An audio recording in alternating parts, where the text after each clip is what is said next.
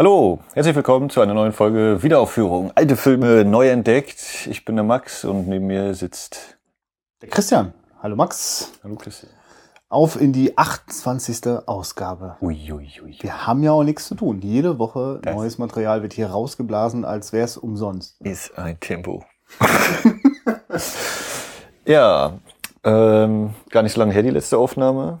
Nee, für uns Heute. ist das nur ein paar Tage her. Heute haben wir ein bisschen mehr Zeit. Stehen nicht so unter Druck. Ähm, hast du denn in diesen wenigen Tagen einen Film gucken können oder dich mit Film beschäftigen können?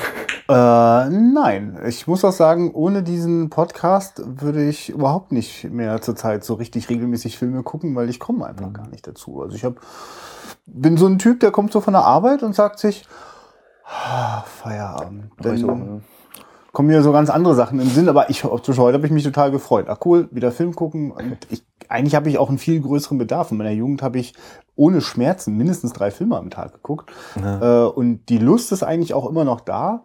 Äh, aber wirklich ein bisschen das Zeitproblem. Und ich habe oft den Effekt, dass ich einpenne bei Filmen, was mich. Aber kenne ich, ja, ja, das ist auch manchmal so dieses, ne, man freut sich, oh ja, heute machst du mal wieder einen Film und dann, sich, dann knabbert man gerade noch irgendwie was und dann eine Viertelstunde, bäm. Mhm. Und nach 20 Minuten ist man wieder da.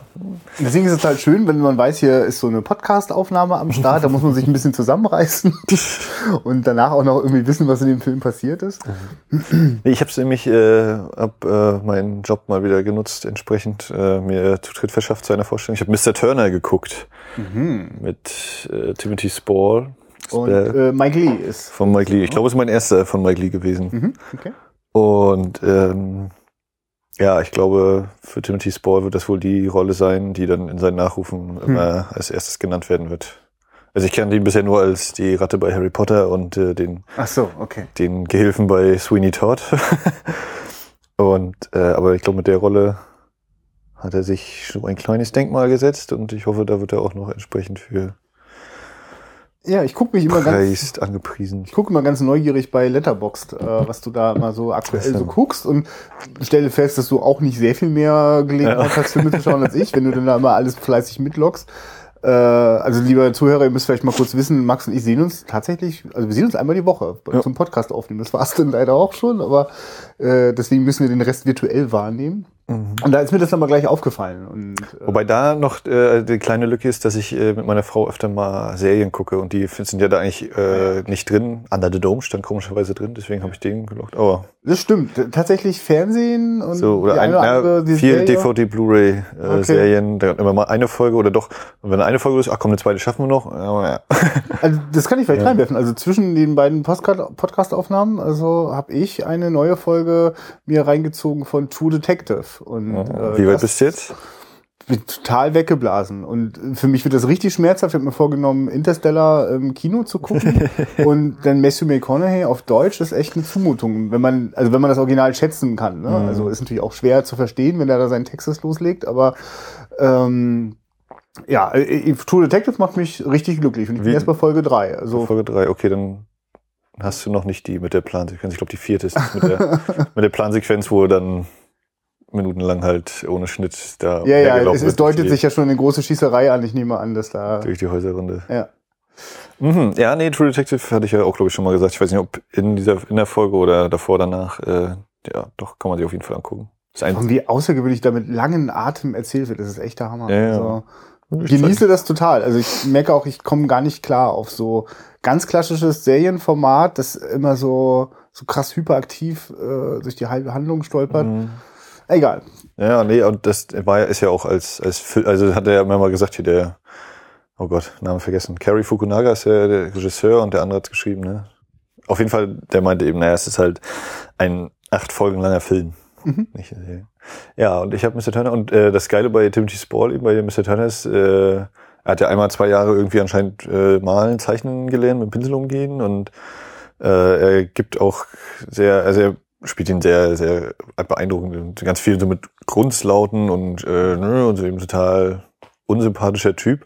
Aber die, die Szene, wo ich das so am stärksten empfunden hatte, dass er richtig geil Schauspieler ist, dass er, er kriegt Besuch von seiner Ex-Frau, Frau und der Tochter und kriegt ihr mitgeteilt, ja, die eine Tochter ist verstorben.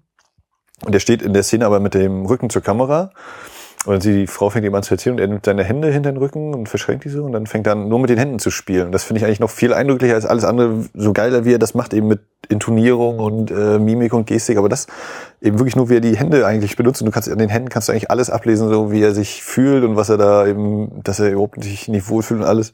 Und das fand ich war die, die herausstechende Szene für mich. Mhm. Das fand ich total stark. Ich hatte, Arne war noch mit da. Und der meinte eben so, naja, ein paar Längen hat er, aber so insgesamt war doch auf jeden Fall sehenswert.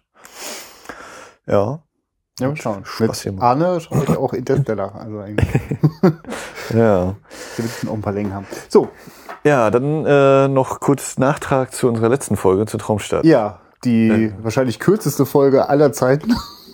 Äh, ich habe ja noch ein bisschen, oder haben, du hast ja auch ein bisschen noch dich umgeguckt, so was äh, Besprechungen in der Zwischenwelt Internet angeht.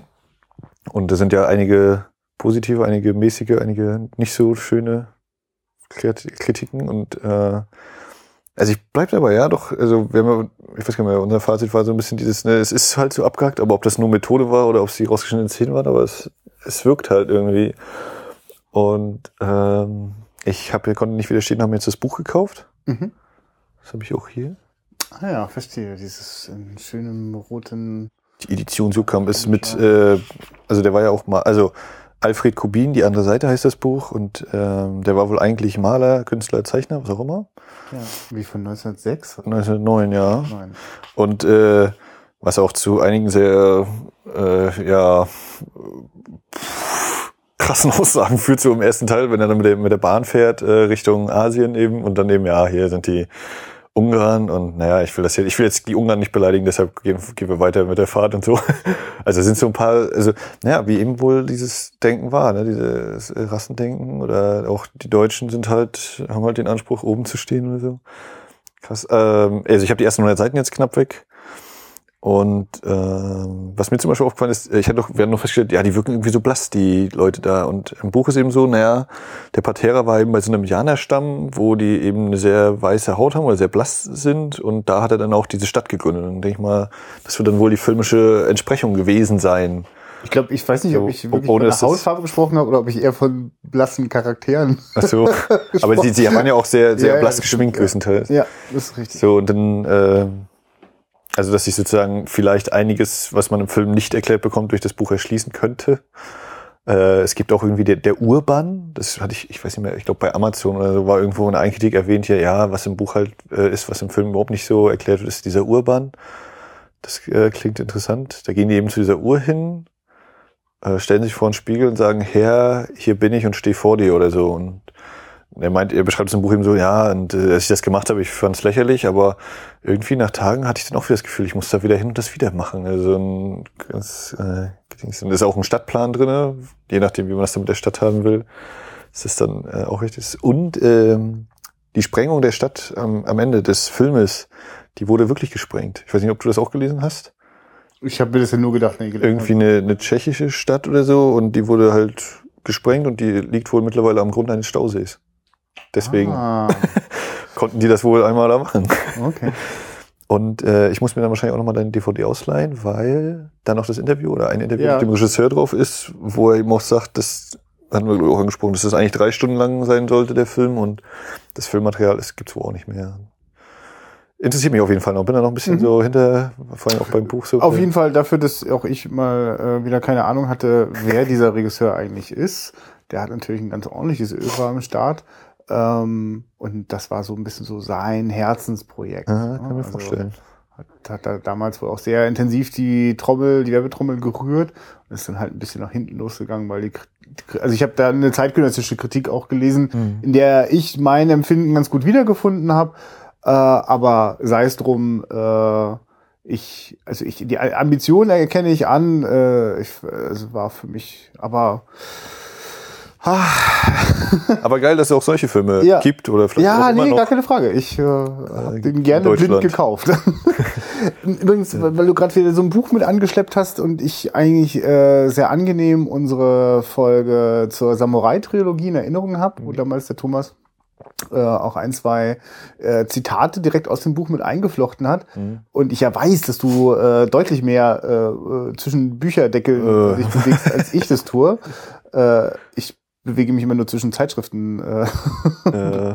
äh, blättern. Aber jedenfalls, äh, wenn sich das mal anbietet, wo du denkst, ach, da hat mhm. dich das Buch irgendwie angesprochen oder frustriert oder was auch immer, oder du hast es gelesen und bist da im Stoff drin äh, und dann gibt's da irgendwie den passenden Film, lass uns das mal ausprobieren. Also mhm. so sogar nach dem ähnlichen Prinzip, wie wir es bei der Samurai-Trilogie haben, vielleicht an ein, zwei Stellen ganz gezielt mal eine Szene aus dem Buch rausgreifen und mit dem Film vergleichen ich fand das, also für mich war das mhm. einsichtsreich mhm. und ja. vielleicht teilt das unsere Zuhörerschaft auch. Übrigens mit Thomas, ich habe mich, ich glaube, ich habe mich letzte Woche verzählt. Ich habe gesagt, wir haben sechs Leute mittlerweile insgesamt im Podcast waren sieben schon. Ich zähle das alles. Das zähle ich dann nicht so genau. Aber naja. Ich zähle immer nur das, was äh, äh, auf Volley und, und, und äh, das Podlove-Plugin von mir wissen wollen, wenn ich eine neue Folge anlege. Dann muss ich immer wissen, welche Nummer das ist. Ansonsten sehe ich da auch nicht durch. auf jeden Fall haben wir äh, damit einen etwas erhöhten weiblichen Anteil, was ja äh, so, sonst nicht so gegeben ist in der deutschen Podcast-Szene. Da bin ich eigentlich sehr froh, dass bei der Cine Couch da äh, jemand am Start ist und bei Spoiler-Alarm und bei, was erzähle ich für einen Scheiß? Total viele Frauen am Start. Sorry. Also es gibt gar nicht, gar nicht so viele außer bei. ja, ja, nee, ich merke, also, dass mir sofort drei Podcasts einfallen, äh, äh, deutschsprachige, wo da auch Frauen am Start sind. Dann habe ich nichts gesagt. Dann ist alles super. Mhm. Dann brauchen wir dringend noch mal ein paar äh, Tech-Nerd-Podcasts mit Frauen. Ja, ist aber eine gute Überleitung. Frauen im Podcast. Äh, bei Spätfilm gibt's ja auch eine Dame mit. Und ich habe mir die Spätfilmfolge zu Halloween angehört, also nachgehört mittlerweile zu Nosferatu. Und da war drin, äh, sie haben angefangen mit einer Meldung, dass Quentin Tarantino das Kino, das er besitzt, jetzt nicht mehr nur einfach besitzen möchte, sondern dass er auch persönlich die Filmauswahl übernimmt. Und dann haben die beiden äh, völlig unvorbereitet und ganz spontan in der Folge äh, ihr Jahresprogramm einmal vorgestellt. Also Monat für Monat. Also jeden Monat ein Film. Ja. Welchen Film würdest du zeigen? Ah, okay. Und äh, ja, das greifen wir jetzt einfach mal auf und führen das fort. Und äh, Christian, aus der Hüfte, was sind, wäre denn so dein Jahresprogramm? Oder also was könntest du dir vielleicht, vielleicht auch nicht zwölf, äh, nicht alle, zwölf Monate oder so, vielleicht drei oder vier, je nachdem. Wie viel Bis zu so. dieser Frage war ich bereit, das als einen total schönen Gedanken hinzunehmen und mal irgendwann über sowas nachzudenken. Äh, ich finde es immer ganz interessant, weil du manchmal ja aus dem Nähkästchen äh, äh, außerhalb des Podcasts erzählst, was so äh, hinter den Kulissen in so einem äh, Programmkino los ist, ne? wie man sich da ja, Gedanken macht. Deswegen kann ich das auch gleich noch ein bisschen so, kann ich dann sagen, naja, ich habe ja dieses Jahr schon zwei, drei Filme ja. reingebracht. Ja, nee, das, das, ich finde ich find, find das eine ganz großartige Gelegenheit. Also mich hat als, als, als Jugendlicher schon als Zuschauer immer interessiert, äh, äh, irgendwie das Programm mitzubestimmen, weil ich da immer Bedürfnisse hatte und vor allem eben diesen Wunsch, äh, alte Sachen auf großer Leinwand zu sehen. Und mit der digitalen Technik heute ist dieser Wunsch noch umso größer, weil ich hatte damals einige frustrierende Erlebnisse. Ich habe Taxi Driver zum ersten Mal im Kino gesehen, was toll klingt, aber die Kopie war so unfassbar im Arsch und löchrig und also im Sinne von, dass da wirklich ganz viele Leerstellen und, und, und, und springende Schnitte drin waren, äh, dass das eigentlich gar nicht schön war. Aber ich, ich habe dann irgendwann mal das äh, DCP ja von der remasterten Fassung auf mhm. einer großen Leinwand gesehen und das ging natürlich richtig ab. So, ich soll mir jetzt überlegen, wie mein äh, wie, wie, was heißt das? Ich äh, Verein. Also, du darfst äh, natürlich spielen, was du möchtest. Und ja. also die haben halt gemacht, äh, Januar bis Dezember, jeden Monat eins, der jetzt muss ich aufpassen. Patrick? Gott, wie heißt er? Ja, dann versuch ich, also, das gar nicht zu sagen. Er, er hat äh, eben so monatsmäßig hier äh, eben das aufgezogen und dann die Freundin, Frau hat dann auch einmal gesagt, was sie so spielen würde. Es war eben sehr viel so auch äh, Klassiker, glaube ich, mit denen man eben aufgewachsen ist, oder Klassiker Kultfilm in Anführungszeichen, sowas war da viel dabei, ja. Ja, es ist eigentlich jetzt nur eine etwas umständliche Variante von, was ist denn deine Top Ten oder welche Filme nimmst du mit auf die Insel?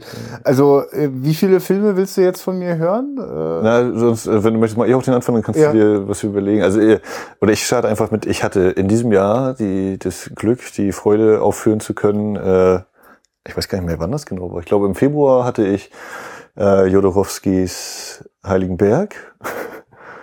Dann war ähm, Jul, oh Gott, ich weiß schon gar nicht mehr. Juno oder Juli, dann äh, El Topo nochmal Jodorowski dran.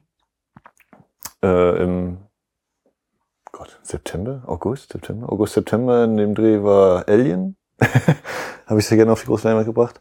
Aber das ist ja andersrum. Also es ist natürlich auch, ist ja so ein bisschen immer dieses, welchen Film will ich eigentlich gerne mal wieder auf der Leinwand mhm. sehen? Und äh, ich habe ja dann auch festgestellt, geil, dass die Filme jetzt laufen, ich die aber gar nicht mitgucken kann. Wie dumm.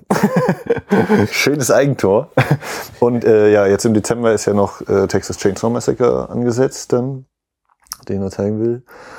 Und ähm, Ja, was ich mir natürlich immer noch gut vorstellen kann, sind so vor allem Science-Fiction-Dinge, sowas wie Blade Runner oder Total Recall. Ja, das Hm. stelle ich jetzt mal so in den Raum. Ja, ich bin halt so ein Typ, der, äh, also gerade durch äh, die letzte Festivalerfahrung äh, interessiert mich das immer noch mal immer wieder aufs Neue.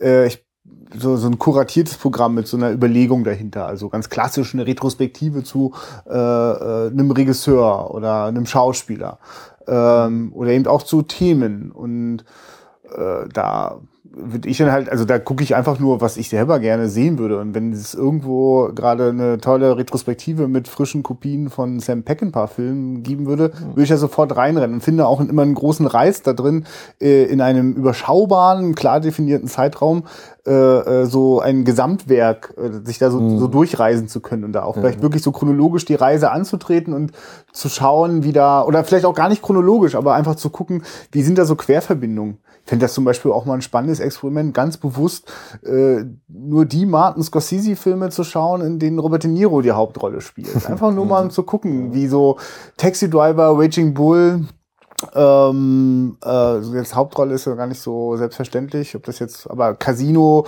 also einfach mal so so gucken, so wie so zwischen den Jahren äh, sich das verändert hat oder vielleicht dem gegenüber auch die Leonardo DiCaprio Filme stellen. Ja, Also solche Dinge, also ich würde über sowas glaube ich nachdenken, kann ich jetzt nicht so einen konkreten Gedanken Ja, ja. fassen. Und eins fällt mir gerade noch ein, das finde ich auch sehr spannend, das geht ist dann schon ein bisschen nerdiger. Ähm, als damals der Filmclub äh, hier in, in Rostock im äh, Institut für Neue Medien anfing, war das auch alles so noch so so so Spielwiese, so wie ja, weiß ich nicht, gucken wir mehr als einen Film, trifft man sich so am Wochenende und macht es ein bisschen länger und da bin ich dann gleich vorgeprescht. Ja, wir machen äh, immer drei Filme und äh, das müssen äh, zu einer bestimmten äh, ähm, also zum Beispiel drei Filme eines Kameramanns. Ne, Das war so von wir müssen die Filme von äh, weiß ich nicht, alle die, die, die großen Epen von Vittorio Storaro, der zum Beispiel Apocalypse Now fotografiert oder äh, auch andere Filme von Bernardo Bertolucci. Also das sind natürlich manchmal wirklich so krasse Ideen, weil man manchmal dann Filme aufeinander wirft, die so vielleicht gar nicht miteinander korrespondieren. Aber sowas wie Kamera hat mich schon immer extrem fasziniert, wenn ich, also ich habe irgendwann angefangen, so die Handschriften auch von, von den technischen, technisch-künstlerischen Departments wiederzuerkennen. Ja. Das finde ich total faszinierend. Also Ja. einen, einen Wilmisch Ziegmund, äh, also an seinen an Bildern zu erkennen. Also der hat ähm, äh, Deer Hunter zum Beispiel fotografiert, aber eben auch Heaven's Gate. Und wenn man das weiß, dann sieht man das einfach auch. Das ist spannend. Äh, Mhm. Ja, aber Ja, ich glaube, ich würde natürlich auch irgendwie Michael Mann reinmischen. Ja, ne, aber das ist und, das- und da, also da vielleicht sogar mit Extremen immer zu arbeiten, dass man vielleicht immer ein Double Feature hat, wo man einen Film aus den späten 70ern äh, mit äh, Ja. einem 2000er kombiniert, ja? Ja. Also wie, was, wie muss so ein Abend sein, wenn ich erst Thief gucke und dann Kollateral? Also das also Mhm. Collateral. Also Ja. Ja, also da- Ja, oder, oder so auch hier dieses, was man auch in, bei amerikanischen Filmen irgendwie mal sieht, wo, wo die da in Kinos gehen und dann laufen noch so schöne alte Schwarz-Weiß-Filme, also so ein, so ein Universal Monster Double Feature schon noch mal was, oder halt so Film Noir-mäßig. Ja, rein- Original und Remake mal direkt aufeinander folgen zu lassen, weißt du? Dieses Viele Varianten. Also, ich- also ich hätte auf jeden Fall Lust, da ähm, so der, der Kinogeschichte so mit so Kontrasten so, äh, so, so ein bisschen, dass man die so erlebt, erlebt durch Kontraste, ne? Also Mhm. Einen, aus dem gleichen Jahr einen, einen, einen Antikriegsfilm aus Deutschland und Amerika und Großbritannien oder Italien, also mit solchen Sachen auch zu arbeiten, die vielleicht auch so Zeitgeschichte aufgegriffen worden ist. Mhm. Alle Hitlerfilme. Also ich habe erst vor kurzem erfahren, dass es äh, einen in Anführungsstrichen Führerbunker-Kinofilm aus den 50ern gibt. Äh, das war mir so nicht klar, dass sich da auch schon an diesem Thema abgearbeitet worden ist. Äh, Mhm. Also wahrscheinlich deutlich zurückhaltender, äh, einen ganz anderen Fokus ist, als das ne, bei unserem deutschen äh, Epos passiert ist. Aber äh, ja, keine Ahnung. Ja. da hast du ja nun ein Thema aufgerissen. Mhm. Und ich finde, das werden wir auch weitergeben. Das musst du dann über Twitter steuern, dass wir die nächsten anhauen, die das dann bitte auch in ihrer, einer ihrer nächsten Folgen mal äh, anreißen. Ja, dann musst du, aber da hast du, du wenn du. Twitter richtig äh, mitgeschnitten hast, dann musst du dafür jetzt auch einen richtig tollen Hashtag am Start haben. Und wenn das nicht der Noah November ist oder aber, ja. der Horror Oktober, dann läuft das nicht. Mein Kino, Hashtag mein Kino. Nee, da, Ja, da kannst du noch mal ein bisschen dran schrauben. das werden wir uns Wenn- hier nach der Folge dann nochmal. Wenn mich dein Hashtag klären. überzeugt, du kriegst doch die Zugangsdaten Äh. zum Twitter-Account. Ja. Ja. Okay. Heute Na, mal super. also schön ausführlich. ja, ich, ich freue mich jetzt schon auf das Kapitelmarken setzen, du Arsch. Und damit zur heutigen äh, Sichtung. Ähm, ähm, ich hatte ja Branded to Kill angesagt und das Ja. ist aber nichts geworden. Der, die Bestellung hängt noch fest, weil da habe ich noch was anderes mitbestellt und das dauert noch ein bisschen. Dementsprechend wandern wir heute nach Amerika. Und zwar gibt es seit einiger Zeit die Ultimate Gangs, Moment, Ultimate Gangsters Collection Classics von Warner. In Deutschland hat man dabei irgendwie, glaube ich, einen Doku unterschlagen oder das Booklet. Irgendwas fehlte sozusagen gegenüber der US-Ausgabe. Und wir nehmen daraus ähm, der kleine Caesar, Little Caesar von 1931. Von äh, Wall Watch ist das auch? Oder ist das. Äh, jo, Mervyn Leroy. Ah, okay. Aber klar. mit Edward G. Robinson. Okay. Ja, nee, genau. Ich habe jetzt, glaub, genau, die wilden 20er ist von, von Walsh Hm. wahrscheinlich. Aber ist der da auch mit dabei eigentlich? Der ist hier ausnahmsweise nicht dabei, was Ah, mich ja, auch ein bisschen okay. geärgert hat. Aber den habe ich mir von dir muss mir auf ausgeliehen. jeden Fall eine Sicherheitskopie machen. Das muss ja bewahrt werden, dieses. Ja, äh, toll. Äh, ich, äh, den habe ich noch nicht gesehen, den kleinen Cäsar. Hab Ich, jetzt Ich nicht hatte gesehen. den, also ich habe mir die Box halt gekauft vor einiger Zeit und habe da alle einmal mittlerweile gesehen. Hat auch ein bisschen sich gezogen, aber der ist jetzt auch schon wieder ein paar Monate her. Und ja, bin gespannt, was wir so entdecken, nicht entdecken und wie wir so damit klarkommen mit diesem Film. Und den werden wir jetzt dann mal gucken. Okay, Film ab. Puh. Äh, ja, schon lange keinen so unkomplizierten, naiven und zugleich ganz schön doppelbödigen Film gesehen. Hat mir, also jetzt gerade auch die letzten Minuten haben mir so ein bisschen die Schuhe ausgezogen.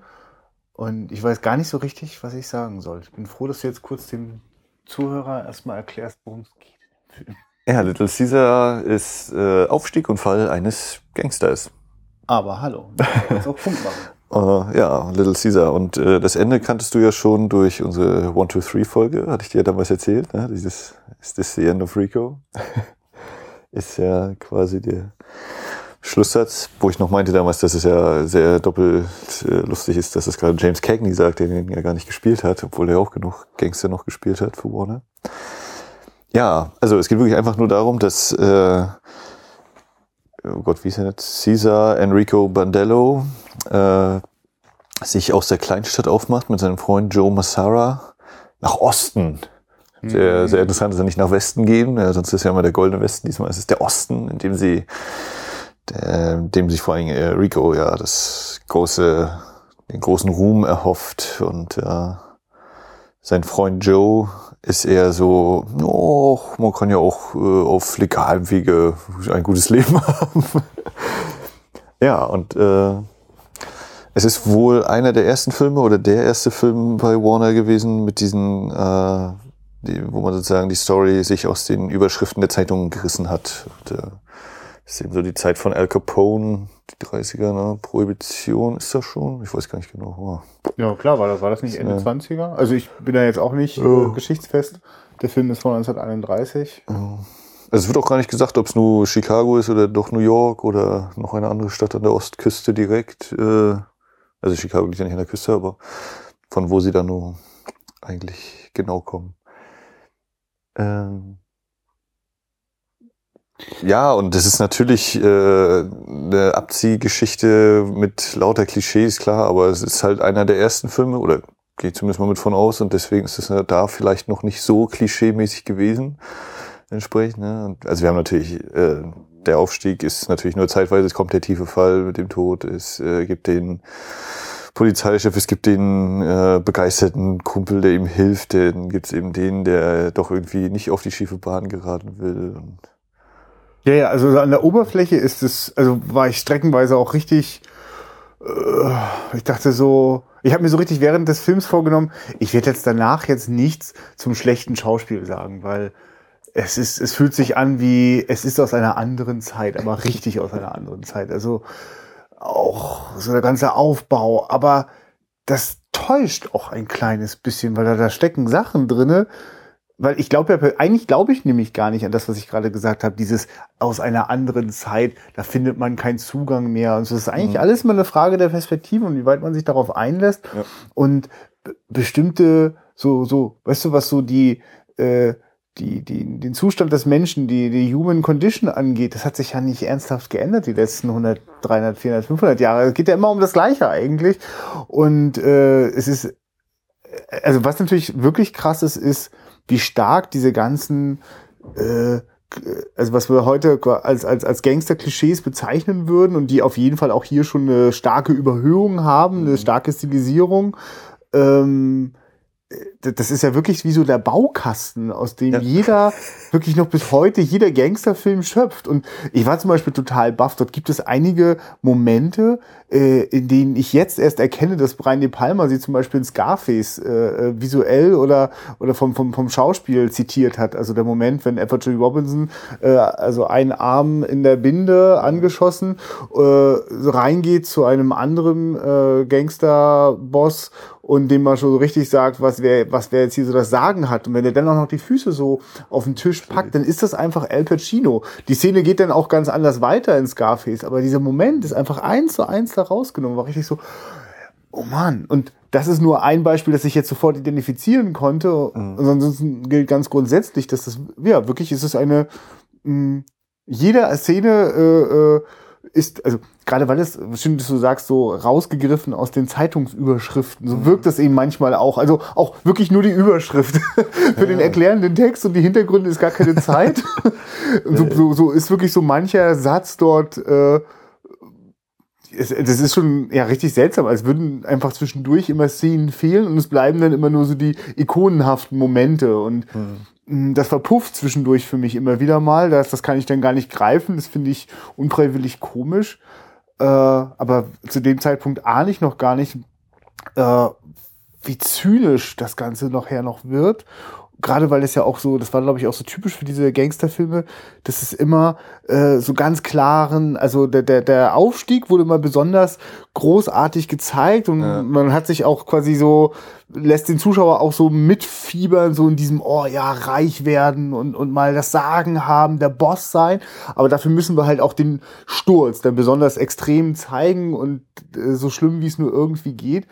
Und das entwickelt eine, eine Bösartigkeit, gerade weil ja auch das Gute, das Gesetz dabei ja auch, un, also wie ich das, meine ich mit zynisch, das ist so, mit was von der Abfälligkeit, die dann auch quasi am Ende ja. alle einkassieren, das ist so, oh. also das soll vielleicht so zeigen, ne? also das Gute gewinnt nicht. Äh, mhm.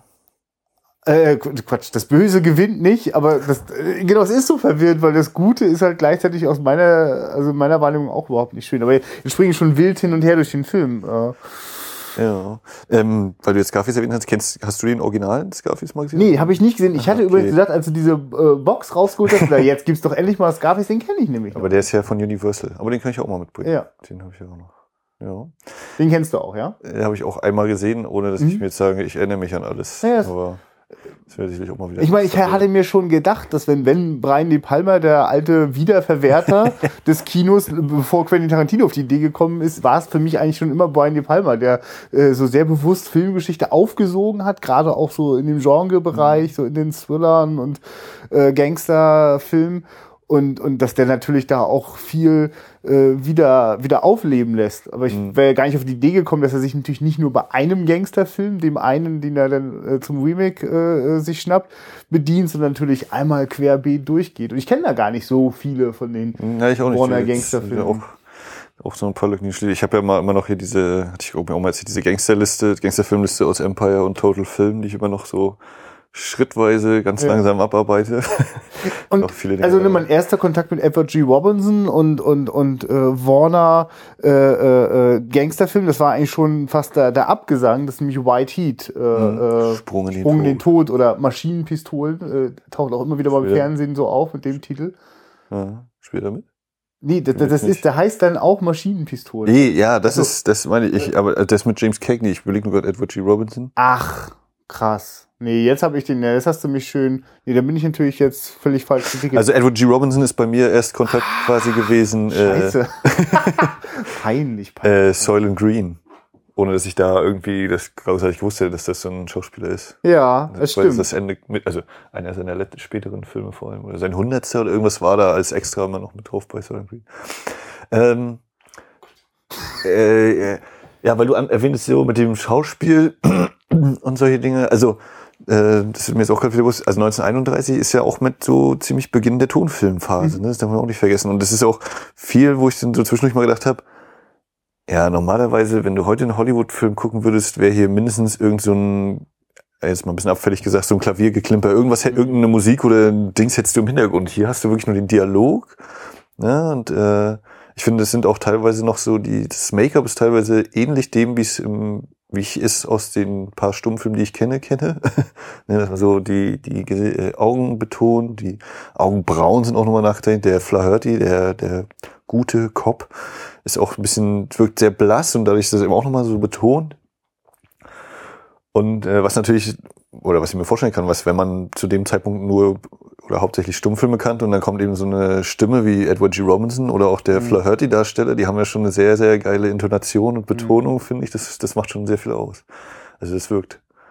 Ja, ja, es ist ja auch so, man, man spürt, also wir haben den natürlich im Original gehört und äh, man merkt so richtig auch auf der Tonspur, was das noch für Arbeit bedeutet. Also äh, es ist überhaupt nicht so selbstverständlich, dass dort Ton überhaupt am Start ist. Also so manches Mal hört man da so auch, dass das halt in irgendwelchen Kulissen ist oder manchmal ist der Ton auch nicht so ganz da, ist gar nicht so sauber zu verstehen.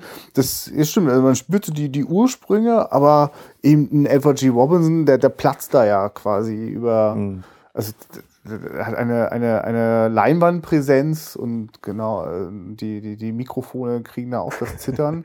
Das stimmt, das ist schon.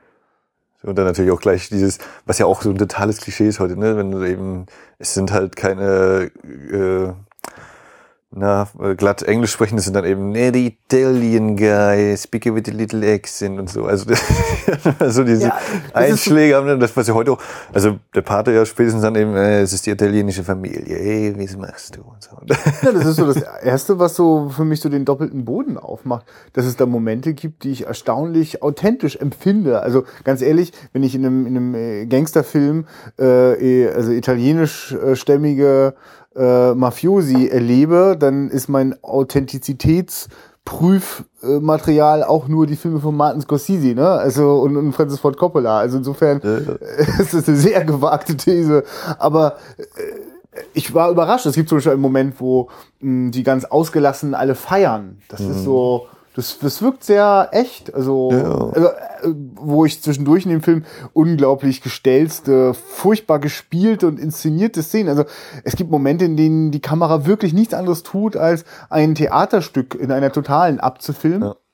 Äh, aber genau, wir kommen gleich noch dazu, aber da gibt es natürlich ein, zwei Momente, in denen die Kamera alles andere als eine, eine, eine Bühnen-Abfilmkamera ist, sondern äh, auch das nutzt, was passiert, wenn eine Kamera durch den Raum auf Edward G. Robinson zufährt, ja. Äh, ja, nee, genau, also das, das Spiel, äh, äh, ich, es, es gibt so, das, das ist so, das ist so ganz furchtbare 0815-Dramaturgie. Also ähm, Rico hat ja einen guten Freund, den Joe, ne, hast du schon erzählt.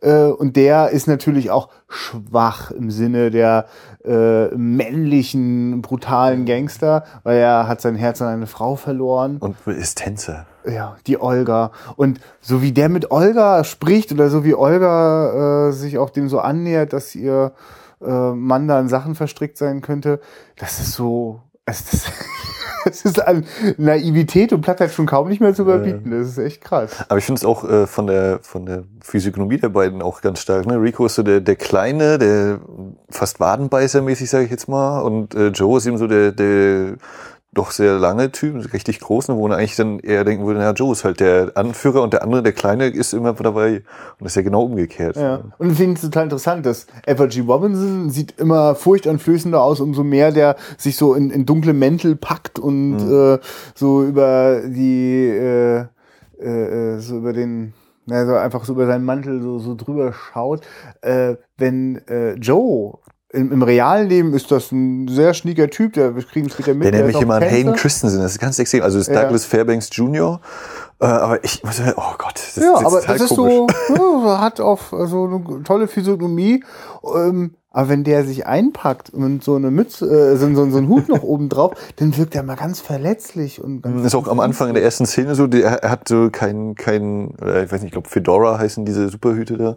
Und sein Hut, der ist nicht so steif, der, der klappt auch so ein bisschen runter an den Ja. Seiten, ne, wirkt so ein bisschen so wie noch ein bisschen kindlich. Also es ist auch so ganz Ja. äh, mit einfachen Mitteln wieder so. Ne, der ist quasi im zivilen Leben, äh, im, im, im nicht kriminellen Leben, ist er viel überzeugender. Äh, dem, dem, dem steht quasi äh, äh, diese, die- diese, diese äh, Mafia, das, das steht ihm nicht, das passt Nee. zu ihm nicht. Ne? Also, Ja. also nicht, dass man das jetzt nur über die Kleidung erzählen würde, das wird auch sehr platt. Also der wiederholt sich da auch ständig gegenüber seiner Frau und gegenüber äh, Rico, dass er das ja alles nicht will. Und das ist halt leider auch wirklich meilenweit vorher schon vorauszusehen, welche Konflikte sich da anbahnen. Das meinte ich vorhin Ja, am Anfang mit, dass der Film so äh, herrlich unkompliziert ist. Es hat ja auch irgendwie so seinen Reiz. Aber ich meine, der Film ist 78 Minuten lang und der hatte trotzdem leider so einige Redundanzen am Start. Obwohl er interessanterweise ja auch recht episch erzählt. Er macht eine recht Oh. breite Zeitspanne. Ja, also er macht auch vor allem auch mal so Monatssprünge, ne? gerade zum Schluss hin dann so dieses, wenn Rico eben mit, mit durch ist quasi. So kommt, ja, bam, sein Absturz. Ist auch, das erinnert, find, fand ich dann auch mal dezent noch an den Stummfilm. Natürlich die Zeitungseinblendung nicht mehr direkt, aber es gab ja dann eben zwei, dreimal so Texteinblendungen, ja, und jetzt ist halt das und das passiert und düdele. Wir machen jetzt mal. Und vor allem durch äh, die Bank weg, äh, auch aus unserer heutigen Sehgewohnheit heraus komplett redundant. Also nichts von diesen Informationen, die dort standen, hätte ich gebraucht, zumal sie wirklich ganz oft auch nochmal Mhm. dann im nächsten Dialog auch aufgegriffen worden sind. Das war dann schon so. uff. Aber okay, das. Wie war bei dir eigentlich so, wenn es dann zu dem The Bronze Peacockie, der, Brau äh, der bronzene V geht? Ähm, hast du dich auch manchmal so an den Greifer erinnert noch mit seinem Hinterzimmer und den Hintertürchen? Ach so. Nee, das. So ganz entfernt so, ich so, ja, das gab's beim Greifer auch irgendwie Ach, in ja, doch, ich weiß, doch, stimmt. Ich, nee, weiß, weiß, was du meinst. Also genau, wenn, wenn so, so, so, so äh, Wände ein sich so plötzlich noch, wegdrehen aber- und das stimmt, es gibt ja sogar zweimal äh, in, jetzt in dem Film. Das, das, äh, also einmal ist es äh, das, das Bild an der Wand, wo man dann einfach durchgehen kann und irgendwie in so einem Mhm. Flur landet und bei einem Laden, wo der Unterschlupf findet, später der Rico, geht fand da das gleich zum das Beispiel auch interessant. weg. Ja, die Figur dieser Ma Ja. sowieso, oder nee, hieß sie Ma, war das? Ma und dann noch ein Name. Ich, aber das war nicht die Mutter von Joe, ne? das auch hat mich total- völlig verwirrt. Das war so, guten Tag, aha, ich bin jetzt auch da, wer auch immer du bist. Das war ja quasi die einzige richtig starke Frauenfigur. Äh, Naja, die Olga ist ja auch durchaus. Äh, Ja, ja, die klar, sagt ja auch an.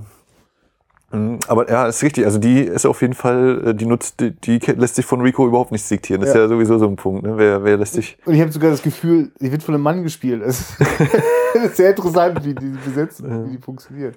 Ähm, aber wir können ja mal vorne anfangen. Ja. Ähm, ich hatte ein paar Minuten mal in den Audiokommentar reingehört, der mit auf der Blu-ray ist. Und da geht's eben los. Äh, wir haben ja dieses Symbol. Die kommen in die. Äh, wir, es geht damit los, dass ein, eine Tankstelle überfallen wird und dann sehen wir die beiden halt in irgendeinem Diner und äh, Rico dreht halt die Uhren so ein Stück zurück. Und dann meinte eben der im Audiokommentar so, ja, das ist äh, eben ein Punkt, der uns sofort klar gemacht wird und der auch im Film immer wieder auftaucht. Ähm, Rico will sich immer zusätzliche Zeit verschaffen, aber er kann dem nicht entkommen. Ne? Also er ist da gefangen und das eben sehr schön symbolisiert, finde ich auch, dass einfach, ich versuche den Zeiger zurückzudrehen, ich will mehr Zeit haben. Und wenn er dann später eben äh, zum Boss wird da von seiner ersten Gang und diese Uhr kriegt und dann stellt sich heraus, ja, auch die Uhr ist nur geklaut, auch diese Zeit äh, ist nicht wirklich echt oder nicht nicht legal erworben. Ne? Also es sind es, diese beiden Sachen, ich weiß nicht, ob es nochmal kommt, aber die, das finde ich schon sehr starke Symbolik. Das ist cool gemacht zum Beispiel. Du, ich meine, der wird wirklich sehr schnell, als, also eigentlich schon auch wirklich in dieser Anfangsszene, wenn der da so begeistert, also, also ist ja nicht so, dass da jetzt irgendwie, oh, da kann ich irgendwie toll wirtschaften da im Osten, sondern nee, der liest da eine krasse Gangstergeschichte und denkt, das kann ich doch auch, ne? Also da bin ich vielleicht ein bisschen härter als der da, so, ne? Also das ist ein Mensch, der mh, mangelhaftes Selbstwertgefühl mit totalem, überbordenden äh, Egoismus und und und und äh, ich wollte gerade überlegen, das ist so ein, das ist wie so ein, das ist so ein Wahnsinn, so eine so ein also ein Größenwahn. Also der der der, der, der überspielt das so mit ganz krassem Größenwahn, der äh, dadurch auch so seine eigenes, so sein ethisch-moralisches Empfinden so komplett aushebelt. Äh, also der wird ja später furchtbare Dinge tun in diesem Film, macht ihn auch komplett unsympathisch und äh, gleichzeitig wirkt er aber eben die ganze Zeit so wie auch so gefangen so in sich selbst. Der, der, also äh, er tut mir dann schon auch leid, ne? Also. Ja.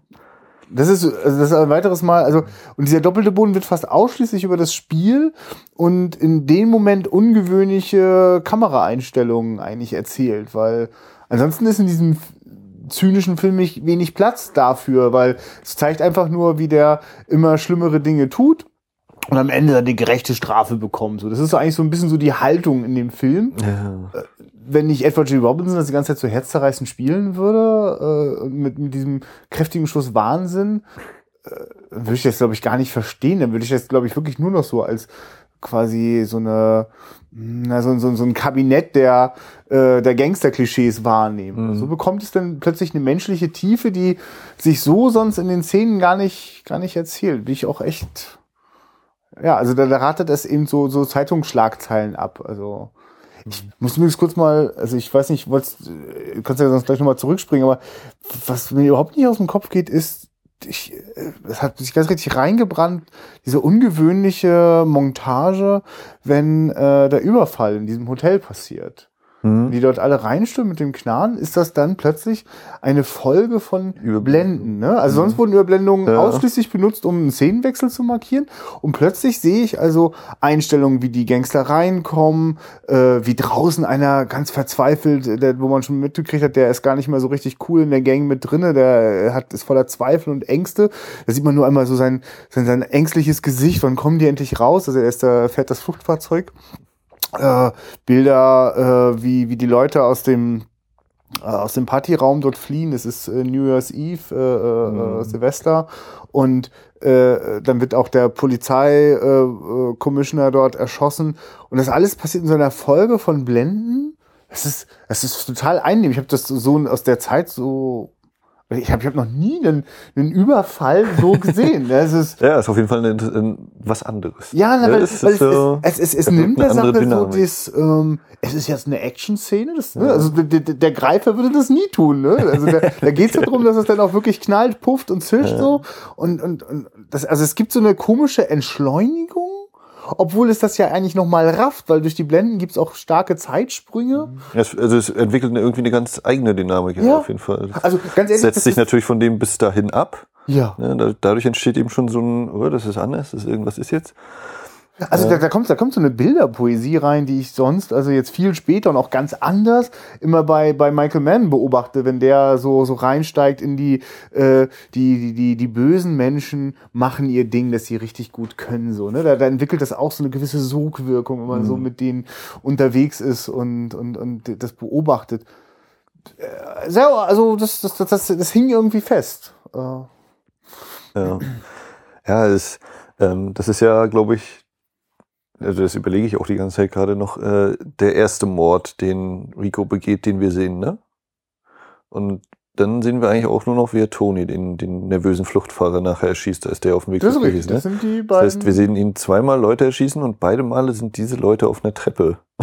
ja. Kann man jetzt auch wieder anfangen zu überlegen, was das zu bedeuten hat. Ähm, bei Scarface ist die Treppenszene tausendmal zitiert worden.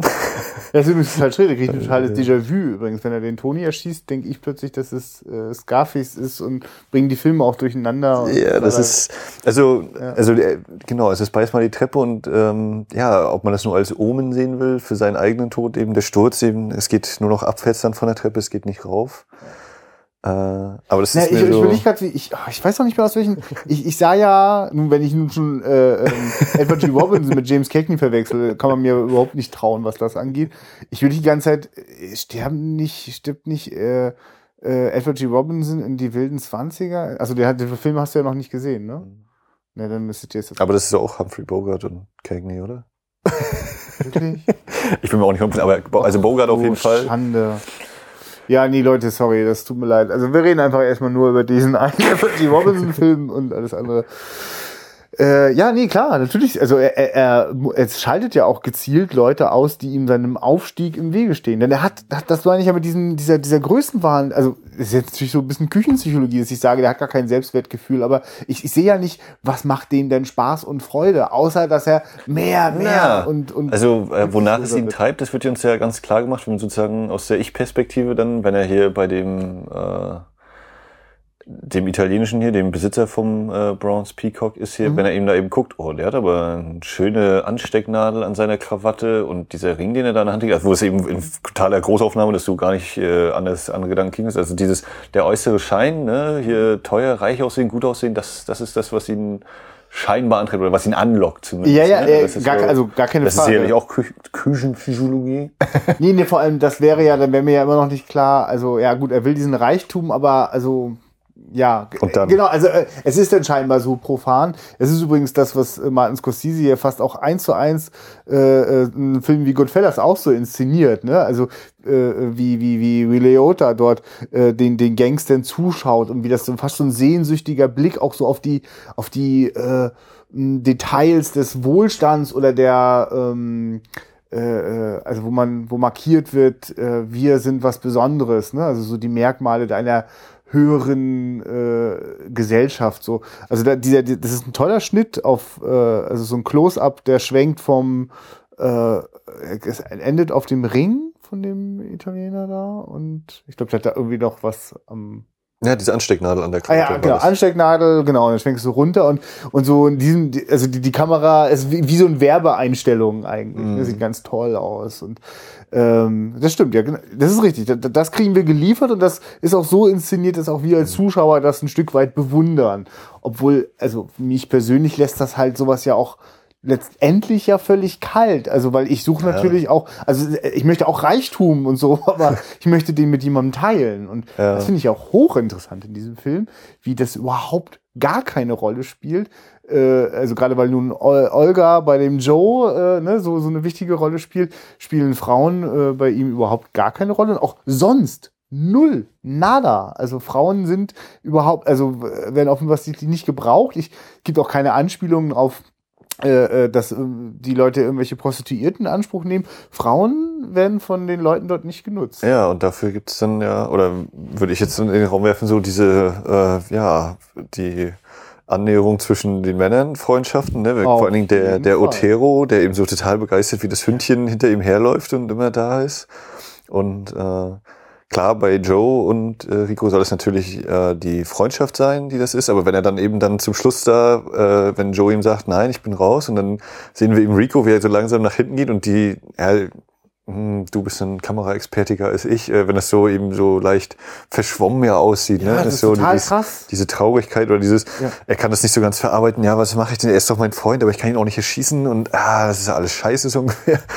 Ja, also das, äh, das schwingt schon so eine Untertöne ja. mindestens mit, sage ich Definitiv. mal. Definitiv. So. Also gerade nochmal dieser Otero, da gibt's ja eine unglaubliche Szene. In einer Einstellung äh, guckt der Otero eigentlich an der Kamera vorbei und tatsächlich guckt er gerade auf den Edward G. Robinson, den Rico, der da, glaube ich, auf dem Tisch oder so steht. Ja, ja und sich, und sich gerade so frisch angezogen hat, so was einen neuen Anzug, glaube ich, gegönnt hat. Und wir sehen das gleichzeitig in dem Bild in der Spiegelung. Das ist ein riesen Wandspiegel neben mhm. äh, Otero. Und äh, mit was für einer Bewunderung der da zu ihm mhm. aufschaut und ja, und ich habe mich schick gemacht. Also da ist auf jeden Fall Kniesens da zwischen denen. Oder da gibt's ein so hohes Maß an Bewunderung mit der gleichzeitigen Abwesenheit von Frauen, dass man denen schon da auch liebesähnliche Beziehungen da unterstellen kann. Also das ist auf jeden Fall auch hochdramatisch, wenn der später auf der Flucht erschossen wird und äh, äh, den Enrico den zurücklassen muss. Weil ich gar nicht weiß, also da, die werden ja von diesem einfachen Polizisten jetzt in Anführungszeichen, von dem Streifenpolizisten, ja. ob Rico den Streifenpolizisten erschießt, dann wäre die Theorie mit denen, er schießt nur Leute auf der Treppe dahin. Das wäre vielleicht noch ein Knackpunkt, aber das stimmt. Das, aber er schießt das, das wird, Also man hört ja nur die, den Schusswechsel, man sieht es ja nicht konkret. Und dann, ja, man, dann wird man eben sieht geblendet. tatsächlich irgendwo im Hintergrund umkippen. Es war ja, ja, aber wer, wer, welcher nur geschossen hat, das ist halt nicht klar. Ob, ja, ob Otero. ja, da hast du recht. Ja, das, das bleibt halt noch offen. Ja. Ja. Ähm. Ja, stimmt. Und es ist, der, der Schusswechsel beginnt ja dann auch noch völlig im Off. Und mhm. Wir springen etwas später rein äh, ist dem äh, Rico ja durchaus auch zuzutrauen, da sich seiner Leute schnell zu entledigen, wenn sie ihm im Wege stehen. Äh, Ja, genau, nur noch mal kurz, also dieser Moment, wenn der äh, seinen Freund äh, mit der Waffe konfrontiert, das ist eben auch wieder, das ist das, was ich immer meine mit diesen doppelbödigen Momenten. Also da schafft es die, die Inszenierung, das Spiel von Alfred G. Robinson, etwas zu erzählen, was sonst in diesem Film, ich bedauere das eigentlich durchaus, dass das keinen Platz hat, dass da irgendwie sich so äh, Charaktere und, und Beziehungen zueinander so entwickeln und auf die Probe gestellt werden. Das wird halt schnell behauptet und da muss man das irgendwie schlucken.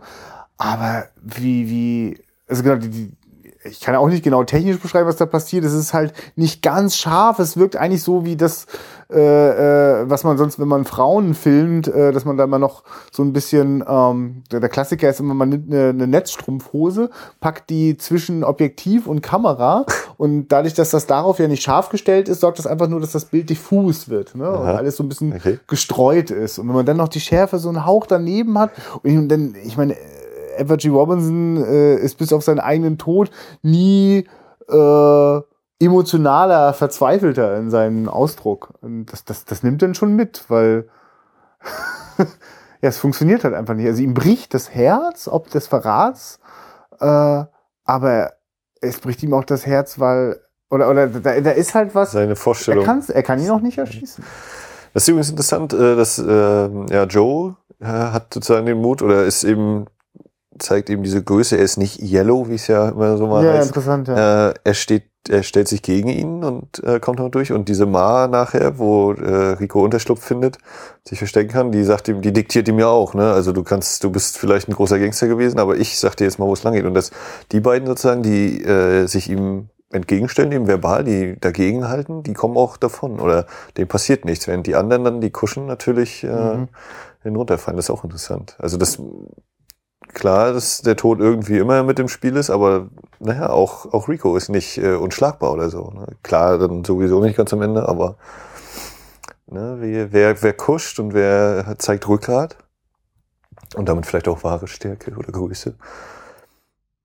Ich meine, also was ich, ich stelle ja den, den Film, dass er so auch äh, so ganz einfach moralisierend wirken will. Also das böse Muster Ja. von der guten Polizei dann auch äh, richtig. Also das ist, das ist natürlich dieser, die- in der Zeit sowieso diese Gangsterfilme. Ja. Das ist immer der Reiz, ah, das Böse, das Verruchte, aber ähm, natürlich müssen die am Ende sterben. Das ist, äh, sonst kommen die hier noch auf Gedanken oder so. Und da vermute ich einfach, das erzeugt dann auch solche seltsam wirkenden Szenen, wenn der eine aus der Gangstergruppe, der da so große Zweifel hat, der so voller Angst im Fluchtwagen gesessen hat. Toni. Und, bitte? Toni. Toni. An Antonio. Antonio, genau. Wenn der zu seiner Mutter geht, zu Mama. Allein schon, wenn er, wenn er das Auto gegen die, gegen die Laterne fährt, Ja. das ist ja auch eine super Szene, so eine kleine Gasse, er schlängert da. er will, er will dagegen. fahren. Genau dagegen und dann ist völlig fertig. Und der andere, genau, dann ist er zu Hause und seine Mama kommt vorbei, hat noch Spaghetti auf dem Ofen. Es, da musste ich echt, echt loslachen, weil, also das so, äh, ja, also, das war auch im Jahre 31 schon ein völliges Klischee davon, wie äh, das in so einer italienischen Familie irgendwie läuft. Also ich meine, klar, dass seine Mutter den Sohn ganz doll liebt und aber wie der Junge dann auch so, ich, ja, ich, ich will das alles so nicht und ah. Und der, der, der Beichtvater ist natürlich dann Ire ja, oder, oder Schotte. Das scheint auch überlegt, irgendwie, ne? Was war denn eigentlich genau? Father McNeil. Weil es gibt ja quasi so eine Art erlösenden Moment mit der Mutter und ich habe schon wieder vergessen, was das ist, weil aus meiner Sicht ist das sehr schwer ernst zu nehmen, aber ja natürlich, es geht darum, beichte mein Junge, ne? Denn die sind ja auch da alle streng katholisch. Wobei das sonst gar nicht viel eine Rolle spielt, aber Hm. Also interessant halt, äh, äh, Rico sofort richtig die Alarmglocken läuten, wenn er erfährt, dass jetzt äh, Antonio äh, Beichten beim geht. Beichten geht. Da müssen wir mal ganz schnell hin. Und er wird ja auf den Kirchtreppen dort erschossen. Das sieht übrigens aus wie die Kirche äh, aus äh, dem ersten Batman-Film. Das ist eine ganz krasse, diese Treppe und dann diese, diese, diese riesen Bogen da drüber. Sehr, sehr klassisch, sehr, ich weiß gar nicht, ob das gotisch ist. Nein, nun, Na, also der, Tim Burton Batman war ja dann auch nur an Metropolis, oder hat er ja Metropolis ja zitieren wollen oder Mhm. seine Hommage erwiesen, wie auch immer das. Aber es ist schon ein ziemlich äh, prunkvolles Ding, was du da. ja. ja, ich meine, es ist ja interessant, dass. Und selbst das äh, sieht man ja nur am Aufstehen. Man sieht ja die Kirche gar nicht kann. Ja, nee, genau. diese- Du kann, man kann halt diese in Film Pforte. fast nichts mal in einer totalen sehen, weil offenbar bis auf eine Ausnahme alles im Studio gedreht worden ist.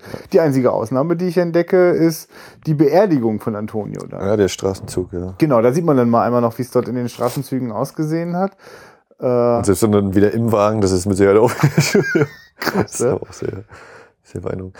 Ja, was natürlich äh, auch für den Film oder wohl ziemlich authentisch war, soweit ich das mitbekommen habe, war diese ganze, äh, der ganze Slang, der verwendet wird, eben dieses Yellow und Ja, ja. Äh, die haben ihre Gets dabei und diese ganzen Sprüche, die eben abgelassen werden. Also dass man, man weiß oder man kann sich mindestens denken, was gemeint ist, aber so ganz eins zu eins kann sich das natürlich trotzdem noch jeder zurechtlegen. ne? Das Nee, das stimmt. Also wenn es nicht gerade so mh, die sehr äh, sehr also sehr einfache Art, wenn also also das was die Leute dort so besprechen, ist wirklich oft so Hanebüchen einfach nur äh, so um um also ja, das ist der Plan, den wir jetzt haben. Wir machen das so und so und jetzt gehen wir raus und also es ist so oh, also das macht mich mal ganz kribbelig, weil weil eigentlich äh, äh, kommunizieren die miteinander gar nicht. Deswegen bin ich froh, wenn die da, wenn es da diese eine Partyszene gibt, wo ich gar nicht einzelne Dialoge höre, aber ich, wo ich das Gefühl habe, die Interaktion miteinander ist authentisch. Aber ich gebe dir auf jeden Fall recht, dieses, die, die, wie die miteinander sprechen, dieser, dieser Slang, der da drin steckt, das ist ja das, was mich auch immer an den Martin Scorsese Gangsterfilmen so fasziniert, dass ich auch, ich empfinde das als sehr authentisch. Ich habe keine Ahnung davon, wie das wirklich ist, aber äh, ja, äh, das, das wirkt Sprache ist, ja. Ja, es gibt der Sache auf jeden Fall eine, eine, eine Farbe und eine Textur, die äh, ein, in, in dieses Milieu äh, so reinschnuppern lässt. Auch wenn, ja klar, das, das sind alles, das sind alles Schablonen, die aufgebaut werden, um mit ihnen mitzufiebern. Und danach werden sie natürlich ganz brav alle ge, geköpft und gehängt, damit sozusagen wir Das finde ich aber auch stark, ne? Also dieses, ja, was ist denn jetzt eigentlich die Alternative, wenn ich, wenn du mich jetzt hier in Handschellen abführst oder wenn ich mich wehre? Ich, ich sterbe doch sowieso, oder was? also, ne, ob du mich jetzt hier erschießt, im, während die, also im Kugelhagel untergehen oder dann halt drei Wochen später. Wie sagt das hier? Ja, fahr mal zum Palermo Club, ich habe hier meterweise Seil, äh, die können alle gehängt werden, so ungefähr. So, was? Krass. Äh, da würde ich dann wahrscheinlich als Gangster lieber auch davonlaufen oder dann nur versuchen, über einen Schusswechsel da zu entkommen oder so. Ja. Das ist- Und das ist eben, das ist wieder, da, da geht wieder die, diese, dieser doppelte Boden, macht sich da sichtbar, wenn, wenn F. Joey Robinson da, also der, der läuft ja mehr als wissentlich in seinen eigenen Tod hinein, ne? Also der weiß ja eigentlich, was da Ja, es ist ja genau diese Falle mit der Zeitung, dass Ja. eben, ne, das, was ja sozusagen immer sein Lockmittel war, ist, damit geht's los, eben, ja, er liest in der Zeitung halt von einem und dann wird das ja auch noch vorgelesen, dieser Zeitungsartikel, damit er den auch mitbekommt, wie, wie dann eben versucht ja, der war total schlecht und Little, äh, Little Caesar hat überhaupt nichts dazu beigetragen, Rico war gar nicht, und dann, darauf springt er natürlich sofort an dann, und kommt aus seinem Versteck raus. Und wenn, wenn der dann, echt, wenn der da in seinen letzten Atemzügen liegt, das, also das passt dann halt eigentlich nicht mehr in diese einfache moralische, da möchte man jetzt den Tod, den, den, den Bösen jetzt gar nicht, also klar, man will auch irgendwie, dass es, dass das Ende auch gerecht und hart für ihn ist, aber so quälend und verzweifelt, wie der da in den Tod geht, ist das für mich halt überhaupt nichts Befriedigendes, sondern ich schaue eigentlich nochmal so in diese wahnsinnige Fratze, ne, von diesem äh, Menschen, der, der eigentlich so arm dran ist, dass der äh, sich da in so eine in so eine Welt hineinsteigert und da alles andere vergisst, was sonst so den Menschen ausmacht. Ich meine, was ist das für eine krasse Idee? Also das schockt mich total, wenn wir, also er flüchtet, nachdem äh, äh, die Polizei ihm da ganz dicht auf den Fersen ist und nach einem Zeitschnitt äh, oder nach, einer- nach einem Zeitschnitt natürlich eine Texttafel, die uns erklärt, was jetzt passiert ist. Und dann ist er da in so einem Obdachlosenheim oder was? Ja, wo, also es wird dann so schön dieses, äh, die Tafel eingeblendet hier, äh, äh, gemachte Betten 15 Cent, wo es dann eben so verdeutlichen Ja. soll, naja, vorher war eben in den Hotels und Clubs und Bars, wir Ja. haben immer wieder Club Palermo, die, die Reklame gesehen und dann ist eben dieses, äh, ja, jetzt ist er eben ganz unten angekommen, also drei Tage Rauschebad und äh, total runtergekommene Klamotten, in denen er anscheinend schon tagelang rumläuft, um sie zu wechseln. Na und wirklich dann wieder total krass, wie der, wie der, wie der G. Robinson spielt. Also äh, der, der schafft das halt. Das sieht, es ist total extrem, spielt er den völlig heruntergekommenen, aber eben noch nicht so weit drüber, dass es wieder irgendwie unfreiwillig komisch wird oder so oder, oder so ein Overacting, sondern man ist wirklich einfach so, boah, ist der jetzt gerade durch. Dann reden da so drei Männer über so einen Zeitungsartikel. Äh, Äh, und in dem wird ja so provokant äh, äh, von der Polizei immer so gesagt, ja, und ach, der, das ist, hat nur sein gezeigt, was er für ein Feigling ist. Und dann fängt er da an, so zu kochen. Und die Männer, die das sich gerade erzählen, die wissen ja gar nicht, wer da ist. ja. Und wieder so eine, also eigentlich liegt da eine Schnapsleiche, total im Arsch. und, und in der fängt es auf einmal so an zu brodeln und es ist so, also das, das, das ist so, das ist halt auch für mich, ist das total traurig, das anzuschauen. Der letzte Ausbruch des Vulkans. Ja. Aber der, aber genau, der aber eigentlich schon, schon im Arsch ist, da geht gar nichts Ja. mehr. Ist ja auch äh, wieder recht simpel, aber eben ne, das, die, das Kostüm, äh, die Kostümabteilung, die das eben so schön darbringt. Erst hat er eben so seine einfachen Klamotten, dann kriegt er eben nachher den Frack an, wenn er zum Oberboss geht. Wenn er diesen äh, richtig hellen Mantel, wenn er da auf der Straße lang geht und seine Zeitung kauft, äh, eben total schick und dann dieser Absturz eben total ver verkommene oder zer- zerrissene Klamotten nur noch anhat und so. Ist ja auch das ist so ganz stark symbolisiert. Und das ist ja auch das, also das ist ja, also diese, diese wahrscheinlich typische äh, äh, Gangsterfilm-Dramaturgie aus dieser Zeit, also Aufstieg und Fall. Mhm. Ähm, das, das benutzt ja auch Scarface, äh, der in den 80ern Ja, ja. entstanden ist, ja auch eins zu eins und benutzt aber eben Sachen, wie mir jetzt klar wird, eben wie auch aus Little Caesar, äh, so an bestimmten Stellen so unerbittlich draufzuhalten, wo so, so, so die, die Fratze des Wahnsinns so hervorschaut. Das ist ja bei Al Pacino und Scarface ja auch nicht anders. Ja, und funktioniert, der, der- der Scarface, der alte, der funktioniert auch. Also zeigt auch Aufstieg und Fall, wobei, das stimmt ja. Ach nee, doch, das stimmt auch, aber. Also da ist eben nicht, dass äh, Tony aus, aus Kuba kommt oder eben. Nee, nee, das ist mir schon klar. Das hat Nichts, natürlich aber es ist sich auch in äh, grundsätzlich eben die Story.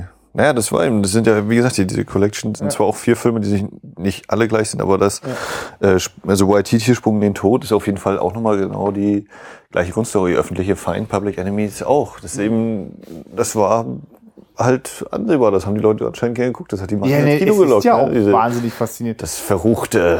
Und es ist halt, auch wenn es eben immer eine völlig oder grundsätzlich eine simple Story ist, aber Ne, ich mal weiß, ich finde find das ja, jetzt- also das ist ja so diese Aufstieg-Fall-Dramaturgie ist ja eine, die Martin Scorsese bis bis heute äh, immer wieder Ja. in seinen eigenen Filmen verfolgt. Ne? Also äh, also äh, Wolf of Wall Street funktioniert da nicht anders als äh, Casino oder auch Goodfellas und finde ich eigentlich ganz äh, oder Aviator. Also diese, wenn so schillernde Figuren, äh, die aber eigentlich schon psychisch wenigstens gestört, wenn die schon total kaputt sind, äh, dann so wirklich völlig untergehen und. Weiß immer gar nicht, ich bin ganz oft auch immer ein bisschen durcheinander und verwirrt und weiß immer gar nicht, was ich daraus lernen soll und ärgere mich immer so ein bisschen drüber. Finde deswegen auch Taxi Driver den, den Mhm. reizvollsten Film. Es tun halt, dass ich die ganze Zeit auf Scorsese Ja, komme, aber passiert mir so bei italienischen Naja. Stories. Ähm, Finde deswegen Taxi Driver ja so spannend, weil äh, der eben nicht die völlige, also der demontiert da seinen Anti-Helden völlig, aber äh, lässt ihn am Ende wieder auferstehen und das, das macht einen ja so richtig fertig, finde ich. Äh, Ähm, ja, wie findest du denn eigentlich die, diesen, diesen Schluss, wenn dann eben äh, Rico sich hinter dem, dem äh, riesigen Werbeschild Mhm. versteckt und also da steckt für mich ganz viel drin. Ich würde es gerne Ja, ich naja, will- erstmal, also genau, das. Werbeschild ist, äh, äh, ist offenbar die Tanzaufführung oder das Tanzstück, in dem Olga und Joe ihren großen Auftritt haben.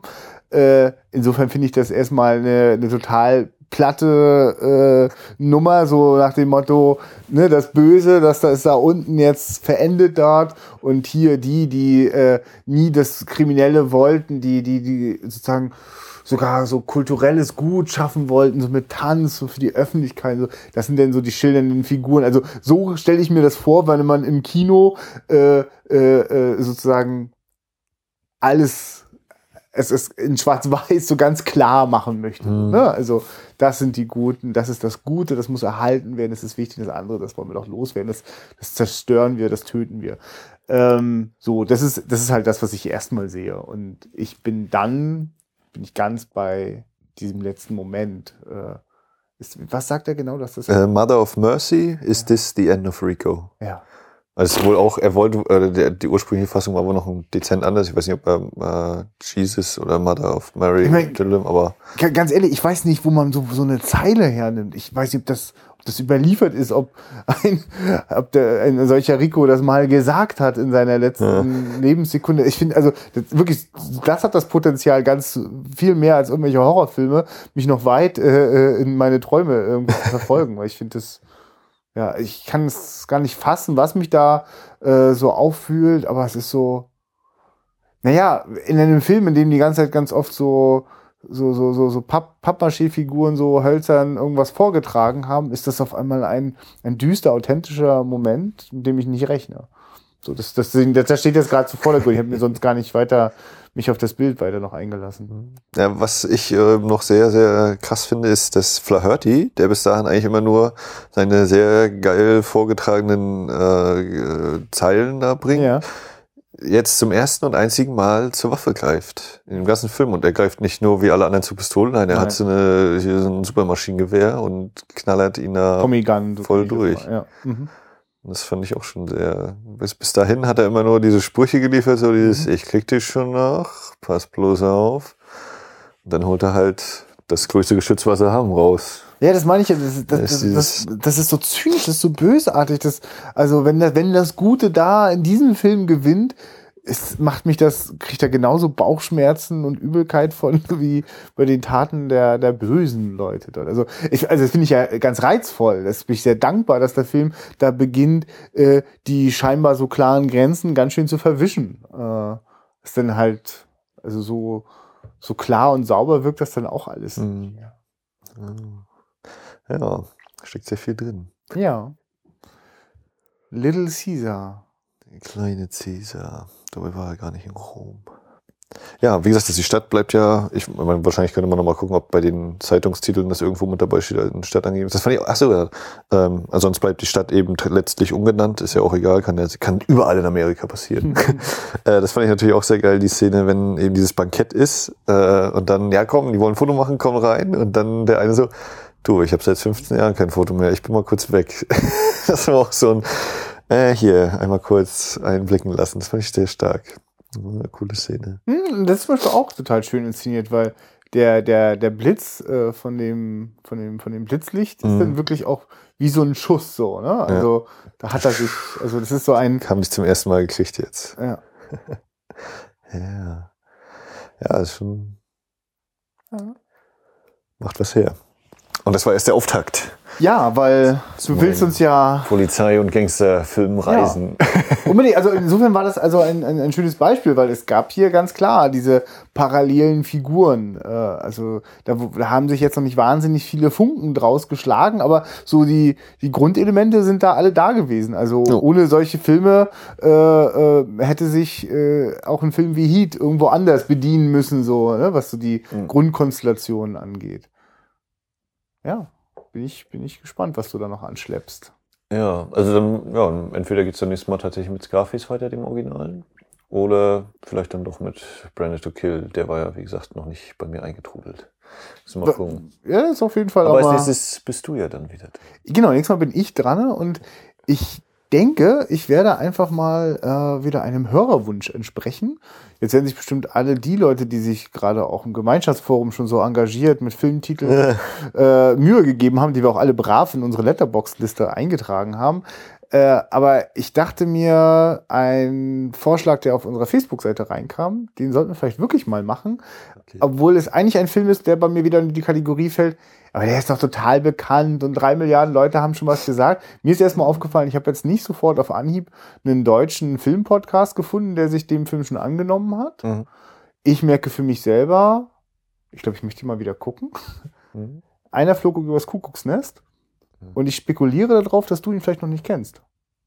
Muss ich dich enttäuschen, ich habe sogar das Buch gelesen. du hast weil ich sogar der- das weil Buch mich der, gelesen. Weil mich der Film so mitgenommen hat. Also Max, du kannst das ja machen, wie du möchtest, aber äh, du bringst dieses Buch mindestens mit. Und vielleicht suchst du dir einfach eine einzige Stelle raus.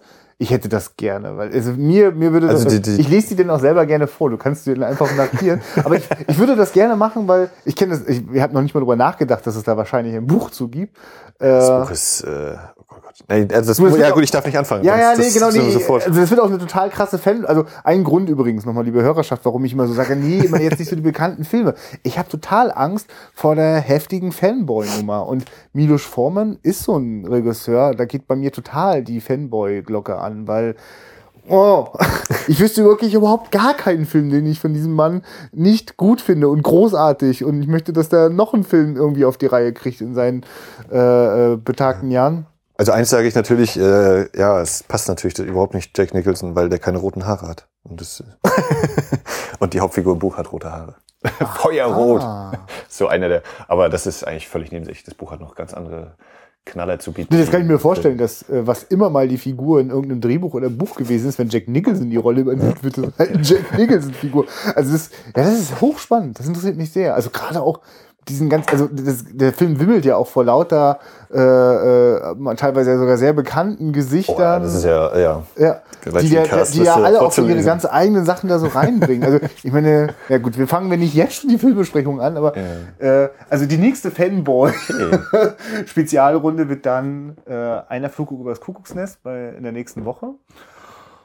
Und Bin ich sehr gespannt. Und äh, ja, ich werde das mit dir jetzt noch abklären, dass wir über Twitter das mit der Kinoliste raushauen, dass wir irgendwen als nächstes an, anstupsen, der das dann weitermachen muss. Nach Spätfilmen und Wiederaufführungen, dann weiß ich nicht. Hast du jemanden im Blick, dem du das auf den Hals hetzen möchtest? Oder? nee, du würdest, ich glaube, das mit dem auf den Hals setzen, das überlasse ich auch dir. Ich, Wir äh, nominieren einfach jemanden. Mal gucken, ob, da jemand mitmacht. Und dann, ich glaube, das ist eigentlich trotzdem eine lustige Sache. Hat uns ja auf jeden Fall äh, ein paar Minuten lang gut beschäftigt. Ja, in diesem Sinne äh, nehme ich mir jetzt einfach eine Flug übers Kuckucksnest und sage Geisterstunde, Medikamentenausgabe. Bis zum nächsten Mal. Ist das das Ende von Wiederaufführung? Ciao. Ciao.